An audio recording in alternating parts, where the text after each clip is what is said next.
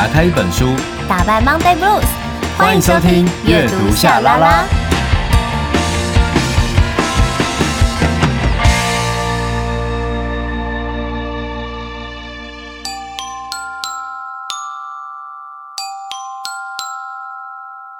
欢迎来到秘密储藏室，我是大咪童，我是小咪明。有些秘密不说，久了会生病；有些话说出口，又怕会伤人。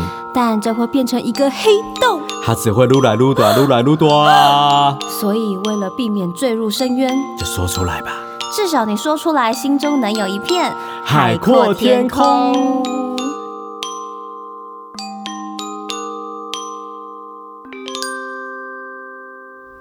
欢迎来到秘密储藏室，我是大咪童，我是小咪咪。你知道，我真的觉得每一次在开场，我就好喜欢听夏明的各种声音的表现。你刚刚的小咪咪真的是超级无奈的耶，小咪咪，而且还夹带了几秒钟的沉默。对啊，好没有活力哦。那你讲你是陈夏明，你再讲一次，说大家好，我是陈夏明，我听一下。大家好，我是陈夏明。会不会差太多了？那个音频哦，就是如果我们那个录音室老王他看到那个音轨那个音频，他会想说：“哎，这一段是怎么了？突然发生什么事情？” 哎，你是不是有点后悔，觉得说没有及时在秘密储藏室就是留一个秘密分享？因为我觉得你可能就会想要讲这个啊、呃。其实我最近有一个我的搭档，对不起我这样子。呃我我的搭档啊，他帮硬要帮我取一个很奇怪的外号，但我怎么阻止他都阻止不了。那也来不及了，我们就是要咬牙把秘密储藏室录完。但一样很感谢大家，就是。跟我们分享你们各自的秘密，那我们也会透过一一本书籍，然后也同时跟大家分享我们心中的想法。所以，我们今天就来听一听《秘密储藏室》八号档案。今天过得好吗？不管开不开心，阅读夏拉拉陪你品尝人生一万种滋味。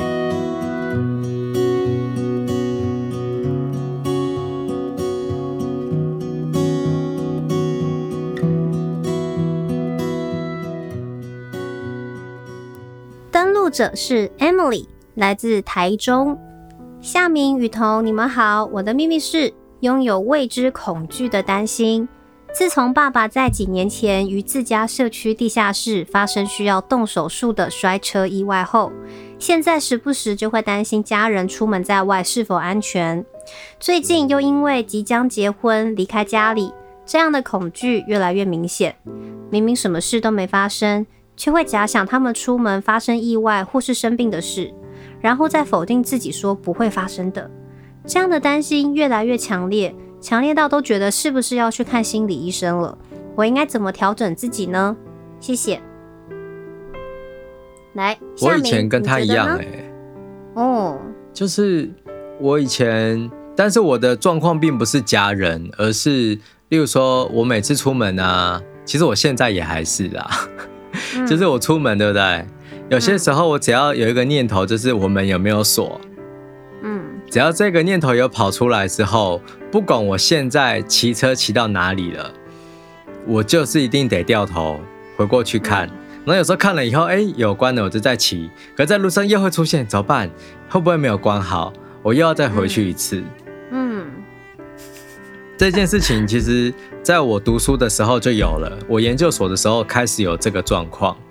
那那一阵子我是怎么样解决它的呢？就是我用一个奇怪的提醒自己的方式，例如说，呃，我出门的时候啊，我就会呃，例如说，假设我我门边有灯的话，好，然后走廊灯我就会打开，我门锁完了以后，我就把灯关掉，我才下楼。那我就会确认灯光。对，我就用灯光这件事证明说我已经锁了，所以我就可以说服自己不要再走上去看。可是有些时候你会忘记，一旦忘记做这件事，你就会紧张，又要再再次的检查。那我想 Emily 的状况跟我的有一点类似，但是她针对的是家人。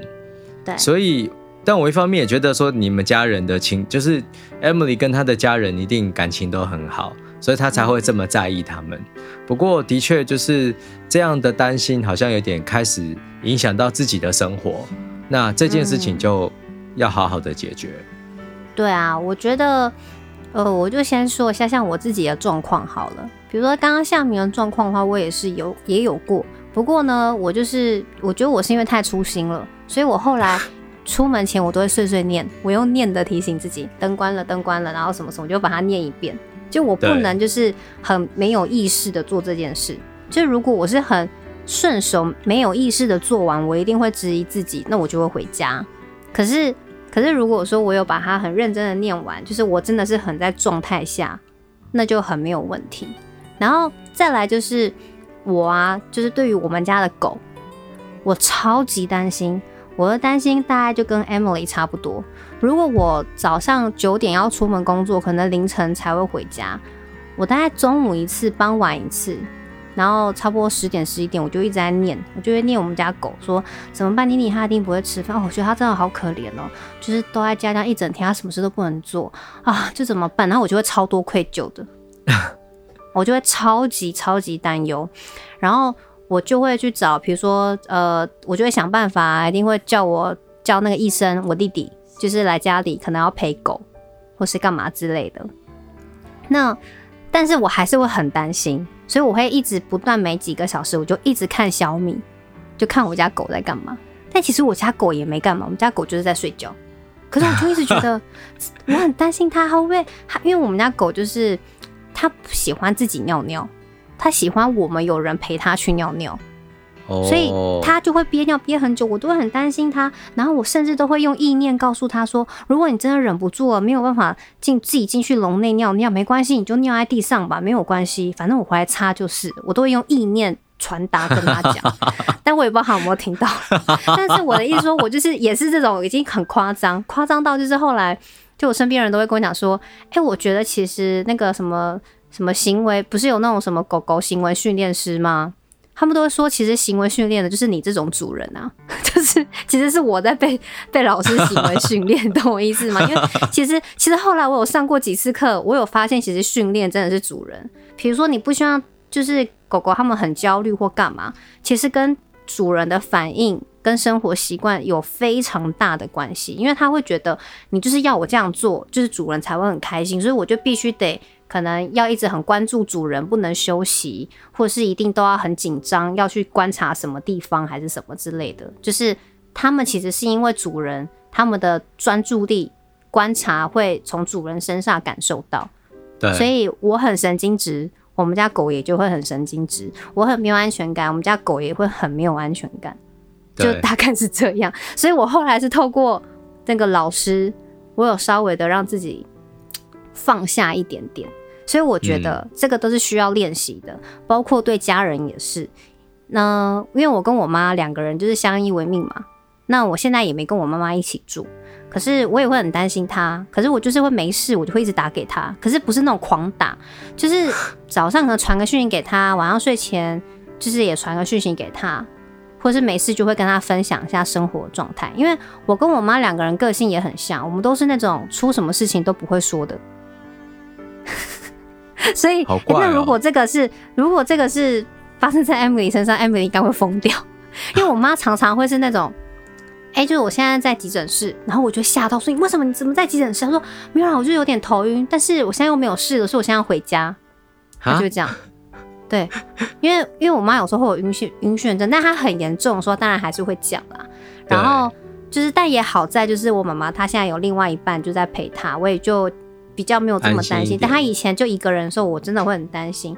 然后我自己也是，就是我如果我真的怎么样，我去医院，我也都是去完医院回到家才说，哦，我刚刚去急诊，然后我肠胃炎，或是我我怎么样，我出车祸还是什么的。嗯，对，就是是我们两个人有点是这样子的状态。可是我觉得都要放手，应该是这样讲，因为我妈妈也会很担心我。我小时候，我只要出门晚上七点没回到家，我妈就会连环扣。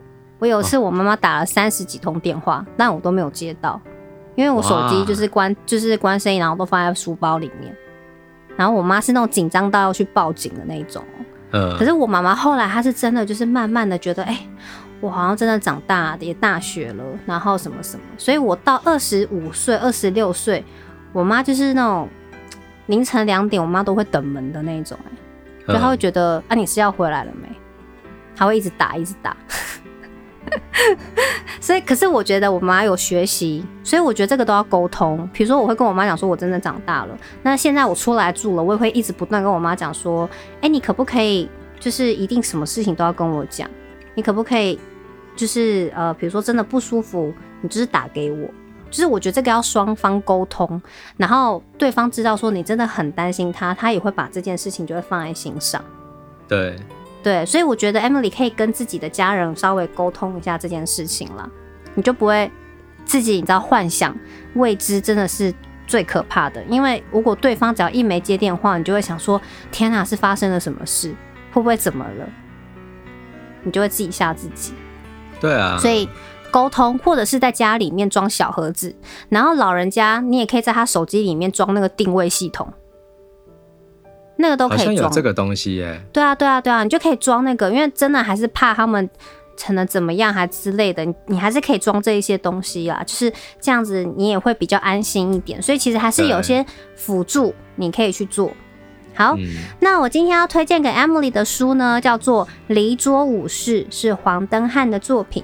然后这本书我觉得它非常好阅读，它主要就是在讲呃一位武士，然后他其实非常的厉害。攻击彪炳，哦，然后就是呃享尽荣耀和财富的勇者，然后在有一天，反正他就是突然被国王解职了，他就不再被需要了，然后他就开始面对一连串，嗯、比如说工作上、家庭上、亲子上面，还有自己的人生、自己的感受，他面对了很多他没有就是想过他要去面对的这一些事情。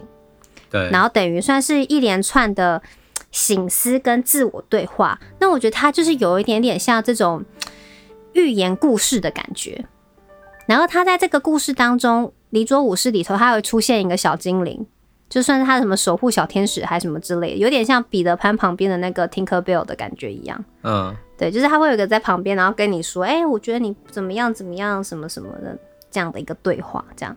但我会想要分享这一本书，是因为我觉得，呃，Emily 现在正在面对人生，比如说你要结婚，你要准备离家了。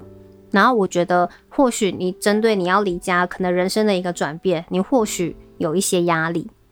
那当然可能跟这个武士不太一样，因为毕竟武士他是被强制退休了，因为他等于突然被解职了嘛。可是我觉得，呃，这样子的一个状态放在。不同的人生跟阶段，我觉得常常会有这种这种转变。我觉得他就是直接讲，它就是一个转变期。那转变期当然就会有很多的磨合，然后针对转变之后的生活是未知的，所以你当然就会很担忧。然后在书里头呢，我觉得他有一段就写得很好的，他就说：你一生中啊，就是一直害怕的怪物就叫做未知。每个人都会恐惧，所以害怕不是问题。但你知道真正的问题是什么吗？就是你自己。你的恐惧中带着忧虑和焦躁，原本的自信全被摧毁的分崩离析。所以只要你接受，只要接受，心就安定了。那当然，因为在这个故事里头，主要是在讲这个武士他不肯接受改变。嗯，但是放在 Emily 的身上，我觉得，我觉得是要接受一个，你现在有一个这样的转变，你要离开家，所以你接受了这件事情，你也决定要做这件事情，那你接下来在生活当中，你可以多做一些什么样的方式来强化，就是即便要改变啊，但某些东西你还是可以顾得到。对，然后可以让自己不要这么的焦虑。只要你多做，就像我刚刚讲的，可能加 APP，或是你跟父母约好，每一天晚上你都传一个讯息，或是打个电话给我。就是一旦有一个这样子很固定的事情，你也比较安心之后，可能你就不会这么恐惧了。因为有时候就是因为太恐惧，你才会想太多的东西，你就会压力很大。然后我觉得，如果你把这份担心啊，这份害怕去跟家人沟通。家人一定会回馈给你一些东西的。那我相信，一旦他们回馈给你的这个东西，一定会让你变得没有这么害怕。就你会比较清楚知道说，哦，我之后可以怎么做？哦，其实我不需要这么担心，因为父母每个人其实都要都还是要自己照顾自己的，不论是身为小孩或是身为父母，都是要自己照顾自己的。对，所以我觉得好好的把你现在心里面所担忧的，就是去跟自己的。呃，父母好好的沟通一下这件事情，然后找一个彼此都舒服的方式来解决就 OK 喽。然后这本书也是推荐给你。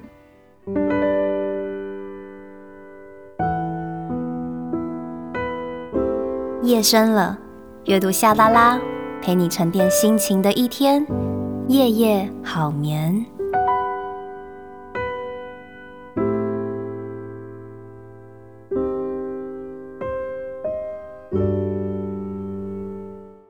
好的，这本《离桌武士》其实很好看耶，而且它可以看很多遍哦。嗯、就是每次看都会有点童话感嘛，但其实在聊的是一个人可能退休啦，嗯、或者是在某一种你知道进入一个好像我不用再多做什么来证明自己，那我要怎么证明自己 的阶段？一种鬼打一种鬼打墙的概念。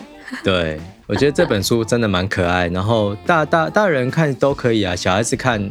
会有不同的乐趣，对，嗯，我觉得小朋友看，我觉得也还不错，说不定在小朋友他们的人际关系一定都是懵懵懂懂在学习嘛，所以我觉得如果是大人辅助在旁边一起阅读的话，可能他们的感受感受会蛮强的，然后可以实际的运用在可能刚开始要发展的人际关系当中，对，而且重点是。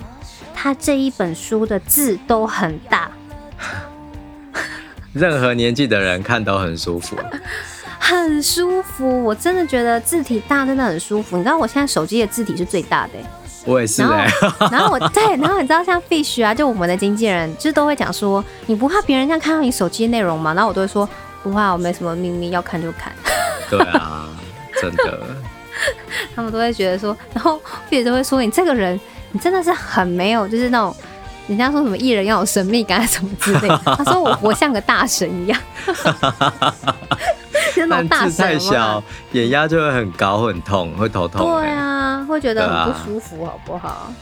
好啦，反正离离桌武士字很大，Emily，你就是祝福你看完这本书，然后也可以跟你的家人好好沟通，然后找得到一个、嗯、你知道大家都舒服，你也可以稍微安心，不要太焦虑的方式。